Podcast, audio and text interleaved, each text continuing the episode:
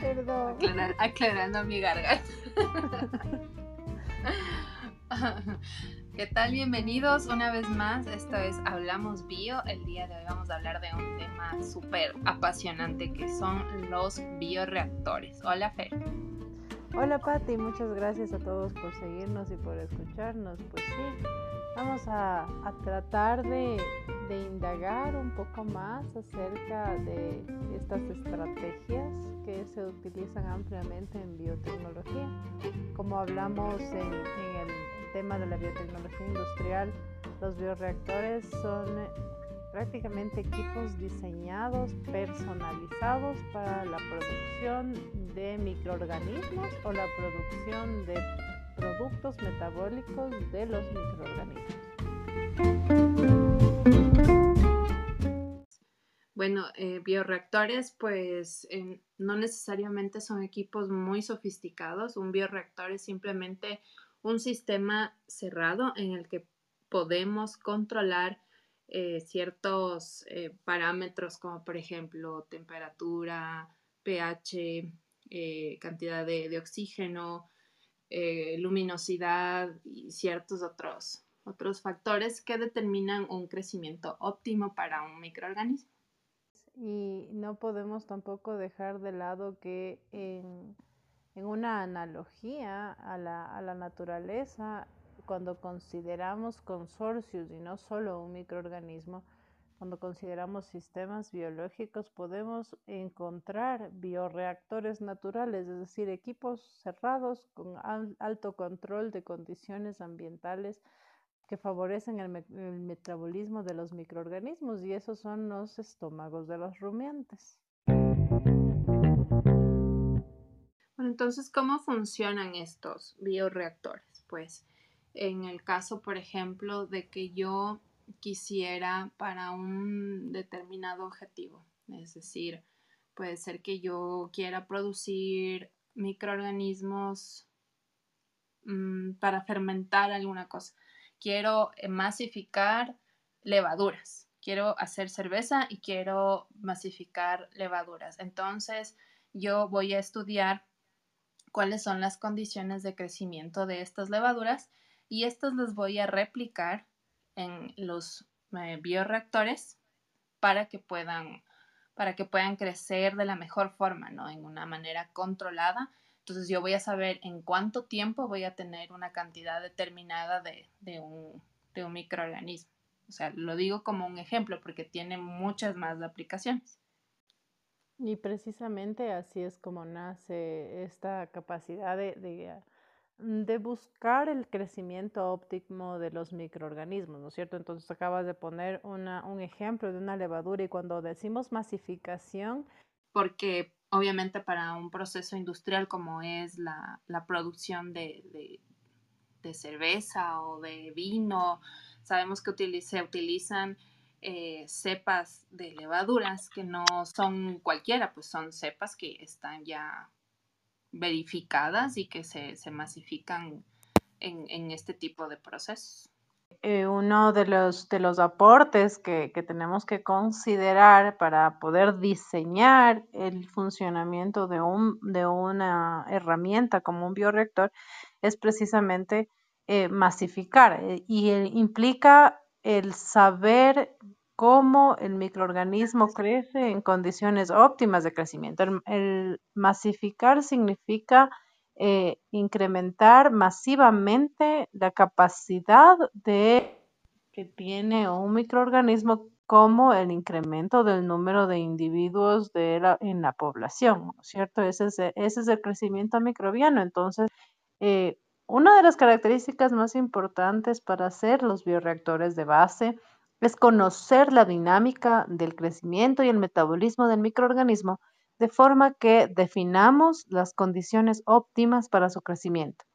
Implicarán la temperatura, la concentración de carbono, nitrógeno, los nutrientes, las enzimas, que, va, digo, los cofactores que estos microorganismos necesitan, porque hay algunos que simplemente necesitan un carbohidrato, otros necesitarán alguna, alguna molécula específica para su crecimiento, o cuando queremos que exista un metabolismo particular, pues le otorgaremos las herramientas para que ese microorganismo al crecer produzca esa molécula que necesitamos como producto de la, de la fermentación en el bioreactor, ¿no es cierto? Entonces, en el laboratorio es la primera fase, es precisamente el análisis, el estudio de la dinámica del microorganismo, el crecimiento del microorganismo. Hacemos curvas cinéticas de crecimiento para establecer en qué tiempo el microorganismo eh, logra duplicar el número de individuos en un volumen específico y eh, hacemos este escalamiento hacia reactores o instrumentos más grandes en el laboratorio eh, de a poco, ¿no? Primero hacemos cultivos de un litro, dos litros, hasta tener reactores de laboratorio de 10 litros. ¿Cuál es el volumen máximo de un reactor en laboratorio, Patti? En laboratorio, bueno, empezamos, por ejemplo, con cultivos de, eh, de 100 mililitros, pasamos a un litro, de ahí a 10 y podríamos llegar hasta unos 200 litros. En un laboratorio. Ajá, entonces eso es escala de laboratorio. Y bajo estos volúmenes vamos observando el comportamiento del microorganismo y estableciendo cuáles son las condiciones óptimas, como decías hace un momento, ¿no? De agitación para establecer la difusión de oxígeno, para establecer el, el nivel de pH al cual el microorganismo sobrevive óptimamente, la concentración de nutrientes en el, en el reactor, considerando siempre que el volumen funcional no debe superar el 80% del volumen nominal del equipo. Así es.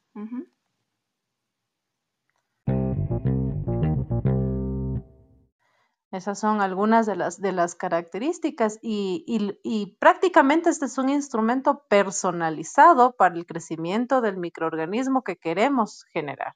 Como decías hace un momento, voy a hacer levadura de cerveza. Tengo que considerar las concentraciones de azúcar, azúcar simple, que necesita este microorganismo y en la medida en la que prefiero abaratar los costos, pues voy a buscar la fuente de azúcar entre los, entre los diferentes insumos eh, que, que, puedo utilizar y obviamente a nivel de laboratorio se establece cuál de los insumos, por decirles algo, voy a utilizar eh, glucosa, voy a utilizar melaza y voy a utilizar el azúcar de caña o la miel de caña. En cualquiera de estos elementos yo puedo encontrar moléculas de azúcar, de, de glucosa específicamente, C6H12O6. Y establezco con cuál de los insumos el microorganismo es capaz de replicarse en el menor tiempo posible y obviamente eso significará un abaratamiento de los costos. Así también tengo que evaluar en qué tiempo el microorganismo empieza a cambiar su pH en el medio de cultivo o cuál es el pH óptimo al que yo tengo que equilibrar el medio de cultivo para hacer un inóculo del microorganismo. Otra característica importante es el inóculo, ¿no es cierto, Patti? Sí, y como inóculo nos referimos al cultivo eh, madre. Claro, el cultivo madre y puro. O sea, esto es lo que quiero cultivar. Puede ser un solo microorganismo o una mezcla de ellos, pero ya lo tengo como puro y concentrado. Entonces a eso le llamo inóculo.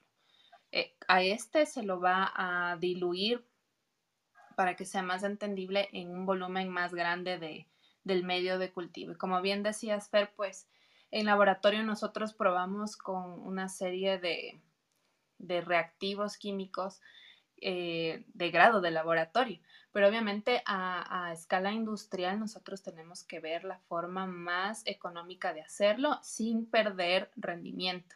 Entonces, también es importante realizar una fase en la que vamos probando cuáles son los insumos que podemos reemplazar por estos reactivos de grado de laboratorio.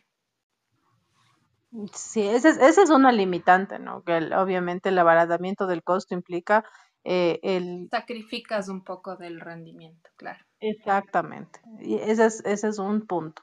Y el otro punto es la temperatura, porque en, a nivel de laboratorio, cuando estamos haciendo 100 ml, un litro, podemos eh, jugar con temperaturas de crecimiento y siempre que en un microorganismo, sobre todo cuando somos, son mesófilos, es decir, que crecen en temperaturas entre 30 y 35 como óptimas, podemos otorgarles esa ventaja para que crezcan más rápido, pero en un reactor no necesariamente podemos garantizar que se alcance esa temperatura. Entonces ahí, ahí hay dos consideraciones. Por un lado, el crecimiento del microorganismo en un fermentador puede producir calor. Y por otro lado, si tenemos microorganismos que son eficientes a 30 grados centígrados de temperatura, pues tendremos que construir un reactor que eh, tenga esta capacidad de calentarse y mantener la temperatura con termostatos ah, para que el microorganismo crezca eficientemente. Todo depende del objetivo que tenemos en el crecimiento del microorganismo del objetivo y de los recursos que tengamos, porque como, como decía inicialmente, no, no es obligatorio que sea un equipo pues muy, muy sofisticado. Ahora hay equipos que son una maravilla, que te controlan todos. Tú nada más tienes que aplastar el botón de encendido y, y poner el programa que quieres que corra y ya lo hace todo y te olvida. Pero puede hacerse de una forma más artesanal también garantizar que no, no exista ninguna forma en la que microorganismos ambientales puedan invadir ese medio de cultivo. Entonces, claro, o sea, y ahí, se juega la ingeniería, ¿no? El, establecer primero con la dinámica de la cinética del microorganismo eh, la optimización de la calidad y cantidad de nutrientes que requiere buscando los objetivos, ¿no? Eh, que, el investigador eh, necesita obtener. Porque si es biomasa, el, probablemente el, requerimiento específico de la cinética y el control de factores ambientales sea menos exigente que si yo busco un metabolito. Porque para que se produzca una cadena bioquímica, para que se el microorganismo ejecute en su fisiología esa cadena bioquímica para obtener el metabolito, debo controlar aún más las condiciones en las cuales eh, crece para poder obtener cantidades rentables del, metabolito que busco. ¿no?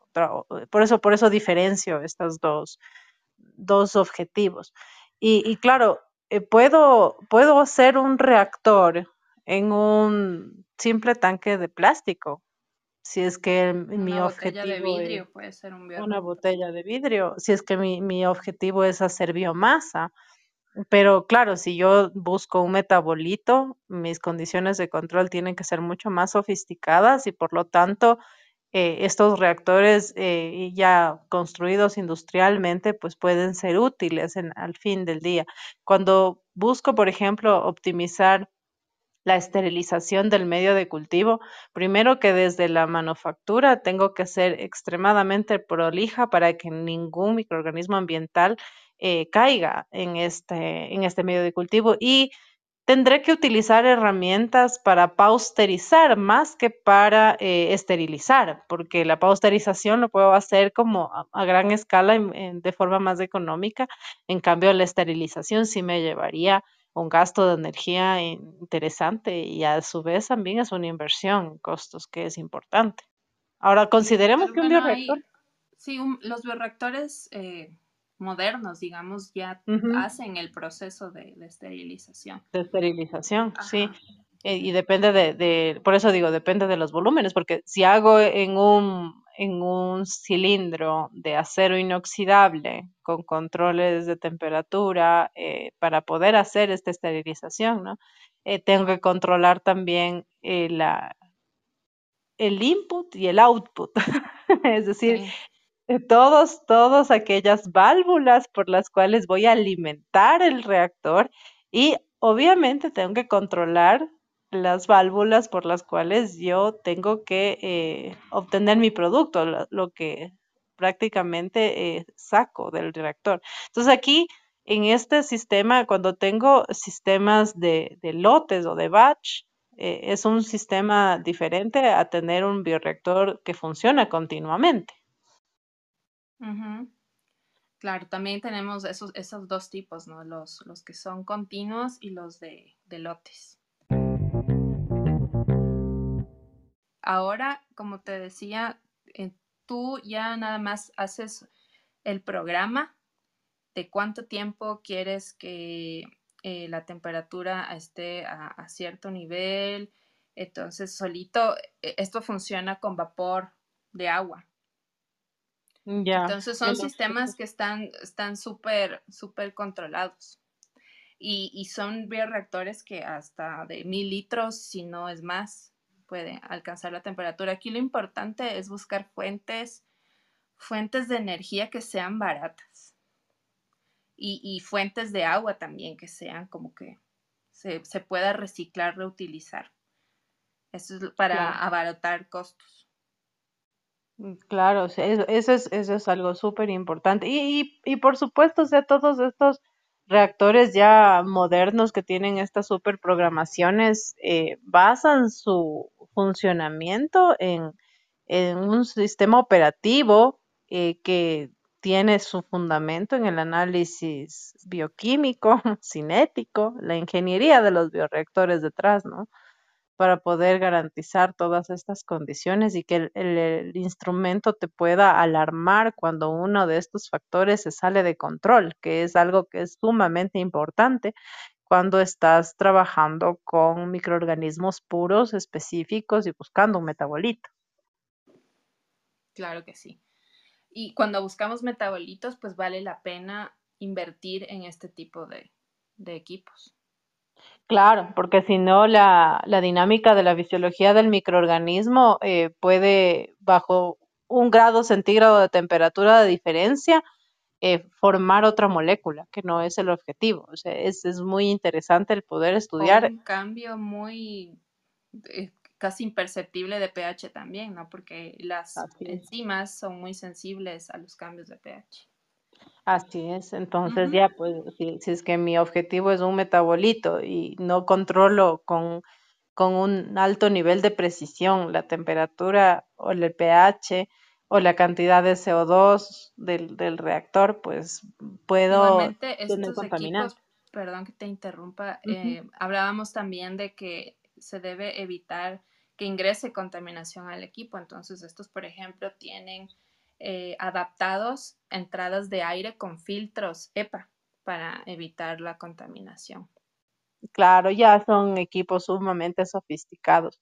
Y, claro, nacen de, la, de la inventiva de, las, de la ingeniería y de la biotecnología y las, y las matemáticas detrás, ¿no? Y el diseño de esto es, es, una cosa bellísima, me parece a mí. Sí, sí, sí, sí, sí. Cuando uno está diseñando uno, un equipo de estos, tienes que ver todos los detalles, desde, como digo, la capacidad eh, de volumen que, que quieres tener hasta el crecimiento paulatino del, del, del inóculo, eh, la descarga de desechos, la carga de nuevos, de nuevos nutrientes, o si es en batch, la decontaminación completa del instrumento para hacer cada lote. Entonces, todo eso hay que considerar en el momento del diseño. Muchas veces eh, cuando se es estudiante parece, parece un monstruo la matemática detrás, eh, sin embargo, la tecnología, como bien lo has dicho, nos ha puesto en, en bandeja las, los programas y las circunstancias, los, los factores que debemos controlar y programar para, para optimizar el crecimiento de un microorganismo y el reto real es poder trabajar con microorganismos cuyo comportamiento sea eh, fácilmente descrito. no, que no llegar a esta fase ya tiene que estar definido pues el, la cinética de crecimiento, eh, las condiciones que necesitas y para qué lo vas a utilizar y a tener un cálculo de los rendimientos que esperas.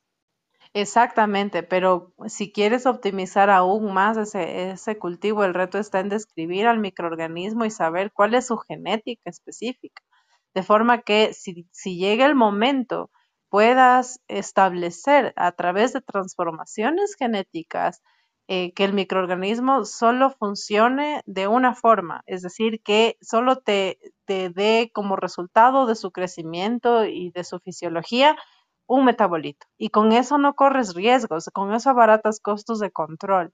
Entonces, toda, toda esa toda esa ciencia detrás del conocimiento del microorganismo, de su capacidad metabólica específica y obviamente de el, ah, conocimiento de la cinética del mismo cuando difieren los insumos. No todo el tiempo, cuando estás ya hablando a gran escala, estamos hablando de mil, dos mil litros, no puedes todo el tiempo garantizar que el insumo sea exactamente igual.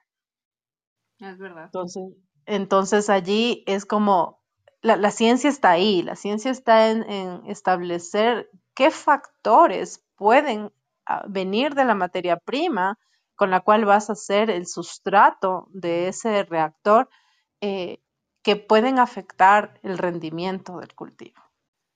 Es súper interesante eso y, claro, o al, fin eh, son tan útiles porque a partir de un microorganismo transformado genéticamente podemos obtener medicinas o podemos tener enzimas que son útiles en la producción masiva de eh, reactivos de diagnóstico en cualquier área eh, que prácticamente eran eh, su base de producción eran animales de laboratorio. Imagínate el uso de conejos. Nosotros en, en diagnóstico humano y veterinario tenemos muchos insumos que son reactivos que tienen anticuerpos conjugados con inmunoglobulinas de conejo. ¿Ya? Entonces, prácticamente el inicio de esta, de esta tecnología es el uso de animalitos de laboratorio que son sacrificados para poder hacer estas conjugaciones. Tú puedes trabajar estas estructuras ya muchísimo más eh, pequeñas, igual de específicas, en reactores. Ya no necesitas eh, trabajar y, sacrificar animales para esto. Así es. Y bueno, son sistemas cerrados, por lo que está esto controlado, ¿no? Porque siempre hay ese temor frente a los transgénicos de que sean, se mezclen tal vez con organismos nativos. Y bueno, en, bioreactores pues no existe este riesgo. Claro. Con todos los controles que se tienen. Exactamente, estamos hablando ya de, sistemas eh, que, no, que no permiten ninguna fuga, porque si yo busco un metabolito, ninguno de esos microorganismos va a salir del área de producción, simplemente saldrá el metabolito purificado. Y eh, en cambio, no es lo mismo, no, o sea, no hay comparación cuando hablamos de transgénicos, eh, hablar de un microorganismo para una producción masiva que hablar de una planta, ¿no? Eso es, son, son impactos ambientales completamente diferentes y estrategias de control de dispersión que están muy, muy distantes, ¿no? Ajá. Y bueno, hemos venido hablando de, de, cada uno de los colores de la biotecnología y el fin es este, ¿no? Todos los estudios se encaminan y terminan en, en esto, en una producción masiva que se lleva a cabo en bioreactores. Entonces, la aplicación de estos equipos pues es infinita. Simplemente, como hemos ido diciendo, se van ajustando ciertos parámetros que son los óptimos para el crecimiento de estos organismos. Y hay que considerar también que podemos tener eh, bioreactores que son los más comunes con matrices, medios de cultivo líquidos, pero también podemos hacer producción masiva de eh, microorganismos en sustratos sólidos. Y eso también se, establece eh, como un reactor, como un bioreactor, pero tiene una estructura distinta, ¿no? Y los rendimientos en un, en un sólido son menores que el rendimiento en un líquido y por eso es que eh, normalmente se trabaja o se estudia el metabolismo del microorganismo para poder adaptarlo a un crecimiento en un medio de cultivo líquido. Y bueno, ahora que hablabas de los, de los eh, sustratos sólidos, pues sin irnos muy, muy lejos, un, relleno sanitario que está bien diseñado y bien controlado es un bioreactor, porque la idea es que el, todo el material que llega a los rellenos sanitarios pues sea digestado de alguna forma para producir, eh, para que se meteorice, para que produzca gas, para que se descomponga en sustancias que sean inocuas. Entonces, eh, como decía, un, relleno sanitario bien controlado, pues es un, bioreactor. Estamos, estamos prácticamente utilizando eh, la dinámica de un sistema biológico natural, masificarlo en un ambiente específico una vez que se ha estudiado el sustrato. Y el sustrato precisamente son las moléculas contaminantes sobre las cuales queremos que el microorganismo actúe. Entonces, por eso lo consideramos un bioreactor.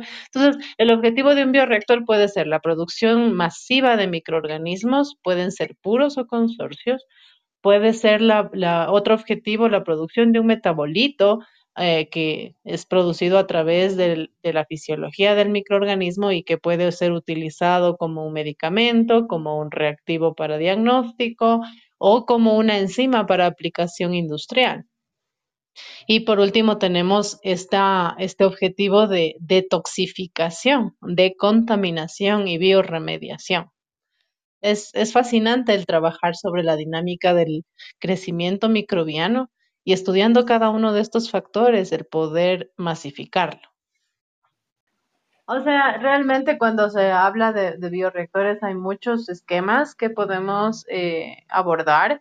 Eh, sin embargo, es una, es como una clase que necesita una base y esa base es matemática, es ingeniería y es también una dinámica bioquímica de la cinética de los microorganismos que es importante manejar. Entonces, podemos ir ampliando esta información en las siguientes salas.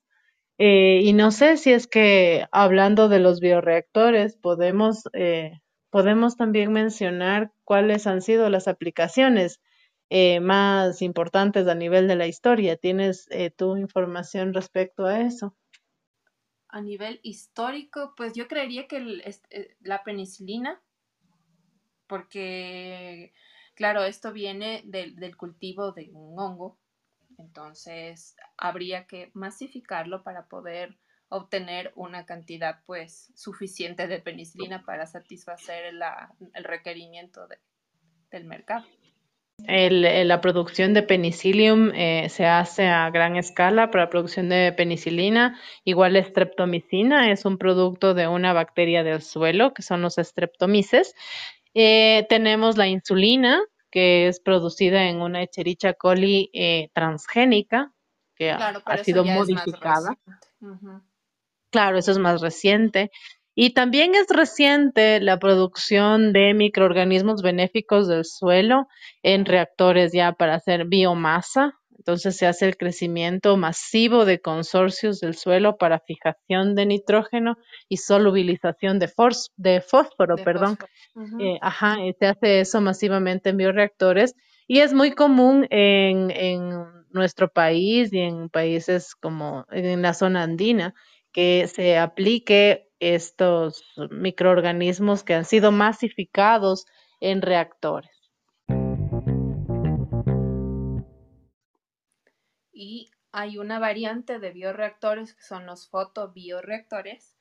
Y foto es porque necesitamos también de la incidencia de radiación lumínica, puede ser solar directa o de alguna otra fuente de, de luz para el crecimiento de microorganismos que son fotosintéticos, que también tienen aplicaciones diversas, no puede ser igual en farmacología, en cosmética, en para producción de biomasa como fuente de alimento.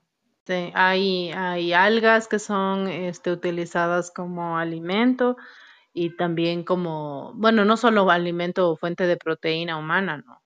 Eh, también se puede utilizar como fuente de proteína y alimento en animales. fuente de nutrientes, incluso tiene aplicaciones agrícolas. Agrícolas, así es. Entonces, esos son eh, los avances. Hay en, en, otro lado, en la industria de alimentos, en cambio, se puede observar la masificación de lactobacilos y bifidobacterium, Eh, en este caso, esta masificación es utilizada para aumentar en los yogures, en los lácteos en general, estos microorganismos como parte de, los, de la composición del alimento y al final son los probióticos, ¿no? en, en, estos, en estos reactores es súper importante el controlar la contaminación de microorganismos patógenos que pueden estar asociados a los insumos porque prácticamente se inoculan directamente en un alimento y por otro lado, en cambio, hay que controlar eh, la contaminación de virus que pueden este, matar a las bacterias. Imagínate lo que es tener mil litros de un lactobacilo y que de repente un microorganismo, bueno, no es un microorganismo, sino es un ente genético muchísimo más pequeño, te destruye todo el cultivo. Claro, por eso es lo que hay que tener controles muy rigurosos y bueno, en, al menos en, en este tipo de industrias de alimentos y farmacéuticas, pues sí son bastante estrictos con eso. Así es, así es. Entonces sí son algunos de los de los avances eh, y de las de la implementación y de la utilidad de los bioreactores a lo largo de la historia y obviamente con aplicaciones en la industria que les podemos contar. Y bueno, y tenemos bioreactores caseros también, no sé cuántos de nosotros hayan tenido la, posibilidad de, cultivar, por ejemplo, kombucha en casa. Yo. o, estos, tú, tú sabes mejor los nombres de estos bichitos con los que haces el yogur, el kefir y eso. Pues también son bioreactores. Sí, sí, sí, son bioreactores porque tú prácticamente lo que haces es, es colocar una fuente de energía en una concentración dada, es azúcar, en un té en, agua caliente diluida y, claro, lo dejas fermentar y al fin eh, obtienes eh, lo producto de esa fermentación que es una bebida ácida refrescante, eh, en el caso de la, de la kombucha, o un lácteo que ha perdido lactosa en el caso del kefir o del, del yogur, ¿no? Entonces al perder lactosa tienes una bebida nutritiva que está deslactosada por la acción de la fermentación, es natural y además de todo eso te aporta probióticos, pero sí, funciona como un sistema de bioreactor y es un bioreactor continuo porque tienes que alimentar continuamente, o sea, aumentarle el azúcar y el agua al, a la fermentación eh, cada cierto tiempo. Cada y vamos haciendo cosechas, ¿no? Porque aquí en estos, en estos casos tenemos un crecimiento de biomasa y también tenemos en el, en el medio de cultivo tenemos metabolitos. y también va a haber los detritos celulares que ya va siendo lo, que va muriendo y se va quedando en el fondo. Entonces, ese es un, un creo, un ejemplo muy bueno de lo que es un, un bioreactor, así como muy sencillo. Pues sí, sí, sí, tienes. Porque tenemos que, mantener también ciertos criterios, como por ejemplo que el envase esté desinfectado, esté limpio, esté cubierto, que no esté a una temperatura, qué sé yo, muy baja, que no esté a, bajo luz directa. Entonces, eh, vemos que también ahí influye las, los parámetros que vamos modificando en el ambiente. Pues sí, esas son consideraciones extremadamente importantes para, para mantener el cultivo, ¿no? Es, en este caso, por ejemplo, en la kombucha, en el kefir, son consorcios y eh, son más fuertes que tener un microorganismo puro, pero tampoco eh, quiere decir con ello que no sean lábiles de ser contaminados con microorganismos patógenos. Si es que, por ejemplo, para hacer la kombucha no nos lavamos las manos. Si no la cubrimos bien. Exactamente, porque puede caer un hongo ambiental y ya con eso el producto final no va a ser el, el que se requiere, ¿no? Esa bebida, bebida este, ácida, fresca, sino va a haber ahí una contaminación mohosa. Sí, y también nos vamos dando cuenta de, de un punto en el que la fermentación como que ya se ha completado y que si lo dejamos pasar de ese, de ese punto, pues ya vamos eh, perdiendo la calidad de la biomasa que está ahí. Así es, y, la, y el producto también ya se, se vuelve un ácido acético un poco más fuerte que el ácido acético, ¿no? Ajá, empiezan a haber otras, otras reacciones. Entonces, sí, pues como para poder hacernos una idea en nuestra cabeza de cómo funcionan los bioreactores, ese es una gran, es un buen ejemplo. Eh, sí, sí, eh, qué, qué, qué bueno que se te ocurrió, la verdad, es, fascinante este. Y, y, en realidad, eh, como les decía al principio, no es que los bioreactores son invento industrial, sino que estamos tomando la, de la naturaleza, el conocimiento de la naturaleza. El bioreactor eh, natural que conozco con, con bastante precisión es el rumen de, los, de las vacas. Este es un reactor fascinante. Ahí el, consumo de celulosa constante del animal se transforma en ácidos orgánicos que luego van a ser utilizados por el, el, el animal, por el bovino, para construir sus proteínas. Y es un animal que puede pesar en las mejores haciendas media tonelada, 600 kilogramos, 700 kilogramos de puro músculo. Y comen solo hierba.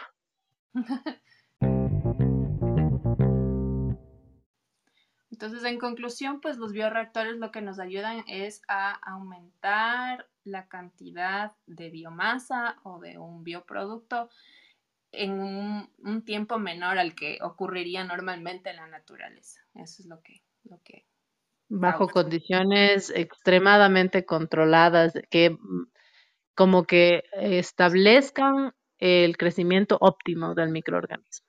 Sí, muy bien. Bueno, Fer, ha sido un gusto hablar de este tema contigo. Pues sí, siempre es un gusto conversar de biotecnología. Sí, y nos vemos la, bueno, nos escuchamos la próxima vez. Vamos a estar hablando de, de biocombustibles. Otro tema fascinante. Bueno, entonces me, me, voy despidiendo. Esto ha sido pues el papel de los bioreactores en la biotecnología. Gracias chicos por seguirnos. Eh, les, les, solicitamos muy amablemente que eh, nos eh, comenten cuáles son sus inquietudes, sus, sugerencias a esta conversación, a este chat y al tema general que es Hablamos Bio. A mí me pueden encontrar en Instagram como Fernanda Loaiza Villa. Patti, ¿cómo te pueden encontrar a ti? Patricia Yaneste está en el perfil de, aquí de Clubhouse, ahí está igual mi, cuenta de Instagram, si quieren igual uh, tienen alguna consulta, alguna observación, pues son bienvenidos. Les agradecemos muchísimo, nos escuchamos en la próxima.